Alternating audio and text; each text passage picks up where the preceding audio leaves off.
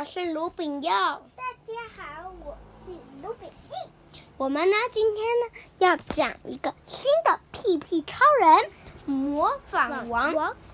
模仿王是屁屁超人的同学。诶，他是不是模仿的国王啊？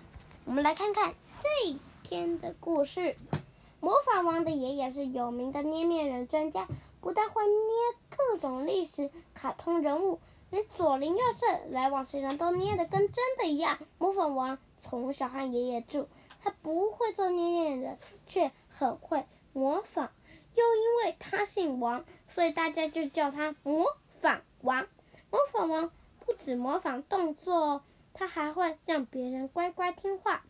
例如，爷爷在餐桌上对着他说：“把胡椒粉递给我。”他也会模仿爷爷的口气说。把胡椒粉递给我，然后啊，很好笑哦。爷爷就会起身把胡椒粉递给他，然后他再递给爷爷。爷爷有些莫名其妙，魔法王却觉得好玩又好笑。还有一次啊，他在走廊上被校长叫住：“喂，那个谁，把地上的垃圾捡起来，丢到垃圾桶。”模仿王正赶着去操场玩。就学着说：“喂，那个谁，把地上的垃圾捡起来，丢到垃圾桶。”校长就像小学生一样，乖乖的捡起垃圾，四处找垃圾桶去了。好笑吧？屁屁超人曾经拜托模仿王，帮我擦一下黑板，好吗？模仿王也学着屁屁超人的口气说：“帮我擦一下黑板，好吗？”屁屁超人。就自己把黑板擦干净，还向模仿王说谢谢，好笑吧？嘿嘿嘿。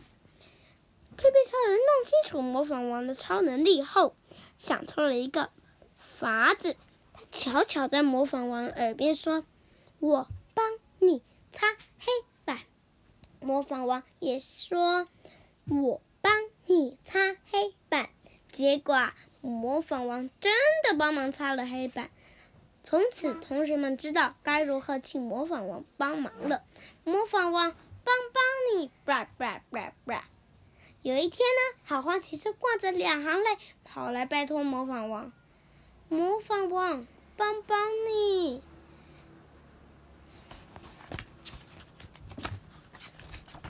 原来啊，最爱霸占同学的零食和零用钱的霸凌小子。抢走了幼稚园所有小朋友的零用钱、零食和玩具。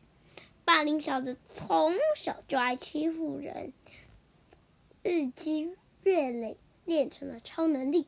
现在他只要瞪大眼睛、手叉腰，小朋友就会自动把零用钱、零食和玩具交到他手上。模仿王走向霸凌小子，霸凌小子双手叉腰，瞪着模仿王说。把你口袋里的零食、零用钱还有玩具统统交出来！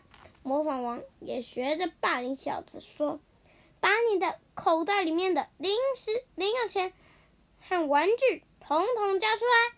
霸凌小子果真把身上的零用钱、零食和玩具交给了模仿王。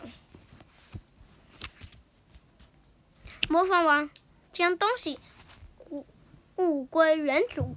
好话骑士高兴地对魔法王说：“你太棒了，你好帅，我好喜欢你。”魔法王也学好话骑士说：“你太棒了，我好帅，哎，你好帅，我好喜欢你。”大家都好快乐哟。但是没想到，神秘校长发现了魔法王的超能力，他故意在魔法王前面说：“我帮你洗脚。”魔法王也被校长那说逼人。